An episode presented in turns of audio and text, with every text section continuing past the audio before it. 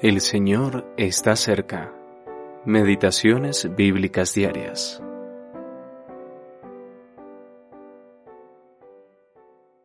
Pelea la buena batalla de la fe.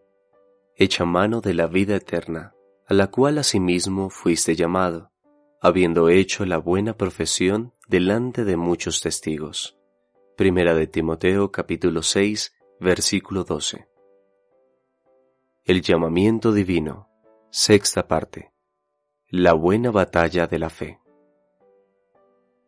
El llamamiento de Dios ha liberado a los creyentes de las garras del mundo que los rodea. Aunque todavía estamos en este mundo, ya no somos de él, ni estamos bajo el control de Satanás. El llamamiento de Dios nos ha introducido en un reino de amor y luz, donde reina el Hijo del amor del Padre Colosenses capítulo 1 versículo 13. En el cielo ya no lucharemos, ni pecaremos, ni fracasaremos, pero mientras estemos en este mundo, la buena batalla de la fe es una necesidad imperativa y absoluta. Posicionalmente estamos en Cristo y por lo tanto pertenecemos al reino celestial al que Dios nos ha llamado, un mundo de vida, luz y amor. Al mismo tiempo, estamos en este mundo, enfrentados a todo tipo de conflictos, incluso a la muerte.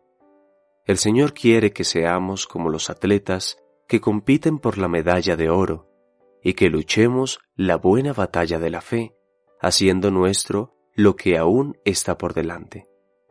Recibimos la vida eterna cuando creímos, pero seguimos en este mundo aunque confesamos que ya no pertenecemos a Él. Mientras estaba de pie como un humilde prisionero ante Poncio Pilato, el gobernador romano, nuestro Señor Jesús hizo una buena confesión, diciendo que su reino no era de este mundo, al menos no por ahora. Cristo vino a dar testimonio de la verdad, y dijo que todo aquel que es de la verdad escucha su voz Juan capítulo 18, versículos 36 y 37. Quien así pone su fe en Él, confiesa también que no es de este mundo, y tal confesión le traerá sufrimiento, tal como le sucedió a Cristo. Por eso Pablo escribió acerca de la buena batalla de la fe, y ciertamente él sufrió muchas cosas. Sin embargo, también añadió, No me avergüenzo, porque yo sé a quién he creído, y estoy seguro que es poderoso para guardar mi depósito para aquel día. Segunda de Timoteo, capítulo 1, versículo 12. Sigamos a Pablo y a Timoteo en esta batalla. Alfred E. Bauter